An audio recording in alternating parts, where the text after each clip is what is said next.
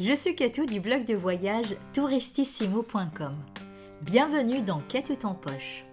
Tout au long des épisodes, je partagerai mes meilleurs bons plans voyage pas cher, mes coups de cœur, mes coups de gueule, mes conseils, mes escapades en solo, mais aussi mes belles rencontres en voyage. Attachez votre ceinture, ayez tout en poche pour un voyage sans tracas. Dans ce nouvel épisode de Qu'a tout en poche, je vais vous parler d'une de mes capitales européennes préférées. J'aime tellement cette ville que j'y allais tous les trois mois pendant 10 ans. Il m'est même arrivé d'aller 24 heures pour voir Robbie Williams 15 minutes sur scène lors d'un concert de charité. Chaque fois que j'y vais, j'ai l'impression de visiter cette ville pour la toute première fois.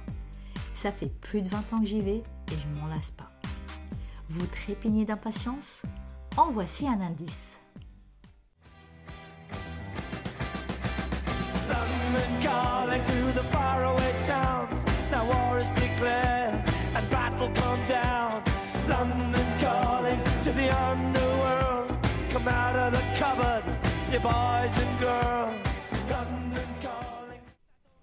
Et eh oui, je veux bien évidemment parler de Londres.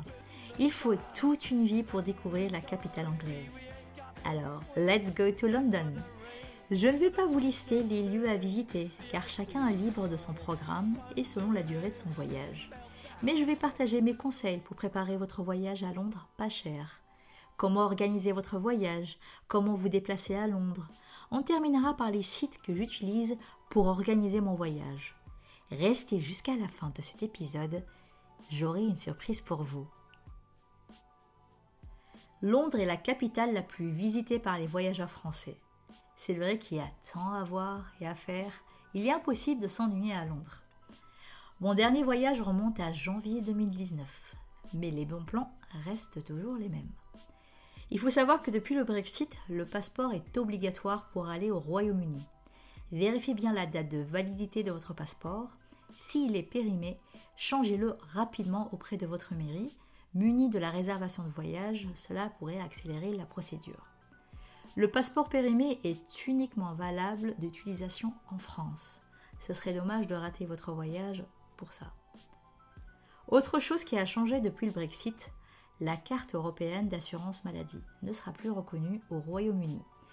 Je vous recommande de prévoir une assurance voyage. En cas de besoin d'une consultation rapide, sans parler anglais, vous pouvez télécharger l'application Livy L-I-V-I, pour une téléconsultation en français. J'en parle plus en détail dans l'épisode numéro 5 consacré aux applications de voyage. Pour utiliser vos appareils électriques, il vous faudra un adaptateur de prise. J'ai trouvé le mien sur Amazon. J'ai pris un tout en un pour toutes les destinations. C'est vie d'en avoir plusieurs. Je vous mets le lien dans la barre d'information de cet épisode si cela vous intéresse. La monnaie au Royaume-Uni est la livre sterling, qu'on appelle le pound. Depuis le mois de février 2019, l'euro est au plus bas, donc l'achat de la devise est coûteux. En tant qu'ancienne agent de change et voyageuse, je vous conseille de faire le change en centre-ville, dans les bureaux de change indépendants, car ils ont la possibilité de changer le taux et effectuer le tout sans commission. Si vous préférez payer avec une carte bancaire, je vous recommande Revolut. Puisque l'Angleterre ne fait pas partie de la zone euro, les banques profitent à nous faire payer des frais de change. La souscription à Revolut se fait en ligne. Vous pouvez payer avec votre téléphone via votre carte virtuelle ou une carte bancaire réelle. 0 euros de commission et pas de frais sur le taux de change. Ainsi, vous pourrez gérer votre budget voyage comme vous le souhaitez. La banque en ligne Revolut est vraiment pratique quand vous voyagez hors de la zone euro. Nous avons terminé avec les points essentiels à connaître avant d'aller à Londres. Passons maintenant à l'organisation du voyage. Le point fort de Londres est euh, tout est à proximité. Il est tout à fait possible de visiter les incontournables en 4 jours. Le choix de votre hébergement est essentiel. Il est important de prendre un hôtel au centre-ville. Cela vous coûtera un peu plus cher, mais ça vous évitera de perdre du temps et de l'argent dans les transports en commun. Comme vous le savez, Londres est la ville la plus chère d'Europe. et je vais vous donner quelques sites qui pourront vous aider. Mais je vais continuer à décrypter la partie concernant les aéroports, si vous voulez bien. Tout d'abord, le choix de l'aéroport est primordial. Londres possède 5 aéroports. London Stansted, London Gatwick, London Luton, London City et London Heathrow. L'aéroport le plus proche du centre-ville est celui de la City, suivi de Heathrow, ensuite Gatwick, Luton et Stansted qui a plus de 62 km de la capitale anglaise. En arrivant des aéroports Heathrow et la City, seul le métro vous suffira pour joindre votre hébergement. Concernant l'aéroport de Luton, il faudra prendre le train qui vous arrêtera à la gare King's Cross Saint Pancras. Arrivé déjà à cette gare, vous êtes dans un lieu touristique que les fans d'Harry Potter ne manqueront pas de retrouver, le quai 9 3 quarts.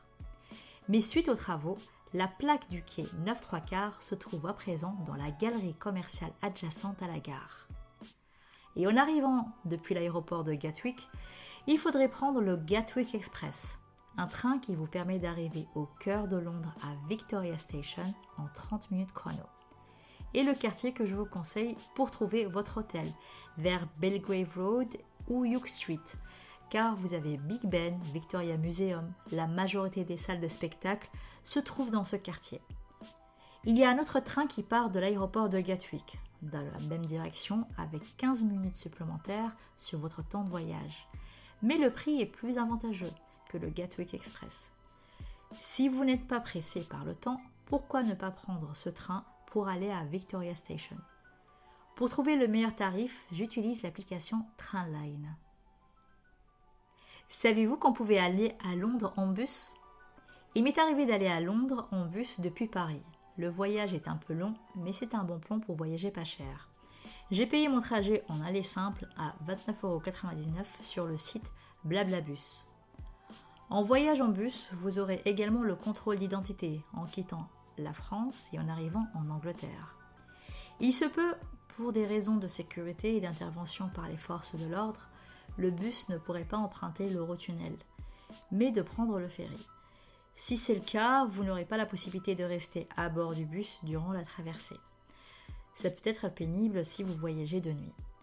Le bus vous déposera dans l'un des trois arrêts à Londres, London Marble Arch, Victoria Station et London Golders Green. Vous pouvez aussi aller à Londres en train depuis plusieurs villes en France, Lyon-Pardieu, Paris Gare du Nord, Lille Europe et depuis Calais.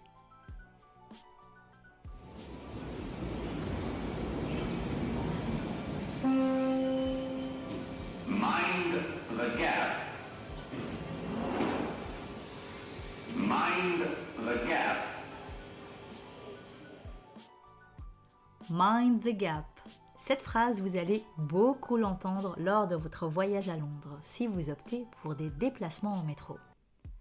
Londres est l'une des villes où les lignes de métro sont les plus faciles et les plus pratiques. Je m'explique. Le réseau de transport souterrain fonctionne en code couleur pour le centre, en zone 1 et zone 2. Prenons l'exemple des lignes jaunes et vertes qui circulent autour de Bayswater et Notting Hill, L'intérieur des rames sont également aux couleurs de la ligne que vous prenez. En conclusion, vous ne pouvez pas vous tromper de ligne de métro, sauf de sens. Lors de mes voyages à Londres, j'utilise l'application CityMapper qui est en français et indique le trajet le plus adapté pour y aller. L'application est gratuite et disponible sur iOS et Android. Pour vous déplacer à Londres, vous pouvez emprunter les lignes de bus et de métro avec le même titre de transport, qu'on appelle Oyster Card Pay As You Go. Une carte magnétique au prix de 5 pounds que vous achetez sur le site de visitbritain.com, dans toutes les stations de métro ou dans les supérettes. Si vous planifiez d'aller à Camden Town, le quartier se trouve dans la zone 2 de la ville. Il est possible de prendre le métro depuis la ligne 1 jusqu'à la zone 2 sans payer un supplément. Mais il est impossible d'utiliser votre Oyster Card si vous avez seulement activé pour la zone 1 pour le retour. Il vous faudra un autre titre de transport. L'avantage de la Oyster Card, vous pouvez l'utiliser partout et n'importe quand. À la fin de votre séjour, vous pouvez remettre votre Oyster Card à un guichet et en retour, vous récupérez vos 5 pounds. Si vous comptez retourner à Londres et il vous reste encore des voyages sur votre carte, ils ne seront pas perdus. Pour ma part, je prête toujours ma carte aux copains qui partent à Londres et qui arrivent tardivement. Comme ça, elle est toujours active et rechargée. Voilà, vous savez comment vous déplacer à Londres sans vous perdre et sans parler en anglais. On arrive à la dernière partie de notre podcast pour organiser un voyage à Londres pas cher. Pour réserver mes activités à Londres, j'utilise trois sites internet. Le premier est celui de l'Office du tourisme de Grande-Bretagne en France. Vous pouvez réserver vos tickets de métro, de bus ainsi que vos tickets de train. N'hésitez pas à acheter vos billets sur le site. Il dispose d'un service d'envoi rapide. Vous recevez vos achats sous 48 heures en semaine, en plus d'un plan de la ville avec tous les monuments les plus connus. De quoi vous mettre déjà dans le bain. Le site c'est visitbritain.com. Le deuxième site, je l'ai découvert par hasard il y a plus de 15 ans. Vous pouvez tout trouver des billets pour un spectacle, un concert, un restaurant, un hôtel, un musée à des prix très intéressants. Vous pouvez même combiner un dîner plus une comédie musicale pour un tarif vraiment défiant toute concurrence. Ce qui est formidable, c'est que tout est organisé autour du lieu où vous allez passer votre soirée. Vous ne risquez pas d'être euh, en retard. De mon côté, j'ai pris deux places pour We Will Rock You, une comédie musicale inspirée des chansons de Queen, un groupe dont je suis fan, et le dîner pour deux nous a coûté 80 pounds, soit environ 100 euros pour deux personnes. Vous voulez le nom du site? londontown.co.uk. Et le troisième site vous fait visiter Londres gratuitement. London Greeters est un site qui propose des visites gratuites à Londres avec des locaux. Les visites sont en anglais et durent environ deux heures. Il y a plusieurs thématiques sur plusieurs quartiers. C'est une très belle initiative des locaux de faire découvrir des lieux loin des coins touristiques. J'en ai testé une et je vous parle de mon expérience sur le blog. J'ai préféré ne pas m'attarder sur les réservations d'hôtels à Londres, mais il est important de savoir que le standing anglais est différent du standing français. Majoritairement, les chambres les moins chères disposent des sanitaires et de la douche sur le palier. Les chambres qui sont équipées de salles de bain privatives sont souvent appelées des suites. J'ai testé tout type d'hébergement à Londres, d'un ancien commissariat de police aux hôtels 4 étoiles, vous trouverez de tout et n'importe quoi comme hôtel à Londres. On arrive à la fin du podcast Comment organiser un voyage à Londres pas cher. Et pour vous remercier d'être resté jusqu'au bout, je vous offre gratuitement mon guide de voyage Qu'as-tu vu à Londres?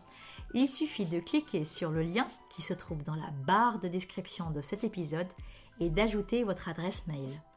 Ne vous inquiétez pas, pas de spam et pas de démarchage de ma part mais uniquement une newsletter une fois à la fin de chaque mois. Qu'as-tu vu à Londres est un guide de voyage que j'ai écrit lors du premier confinement. Vous en trouverez deux autres. Un guide complet pour organiser votre voyage en Écosse sans voiture, qui a beaucoup, beaucoup, beaucoup de succès, et un guide pour visiter Nice, la capitale azuréenne. Retrouvez plus de conseils voyage sur mon blog touristissimo.com. Si cet épisode vous a plu, n'hésitez pas à le partager avec vos amis et sur les réseaux sociaux. N'oubliez pas de le noter sur toutes les plateformes d'écoute et de commenter cet épisode sur Apple Podcast. Ça me ferait plaisir de lire vos expériences et ça permettra aussi de donner un coup de pouce au podcast, le tout gratuitement.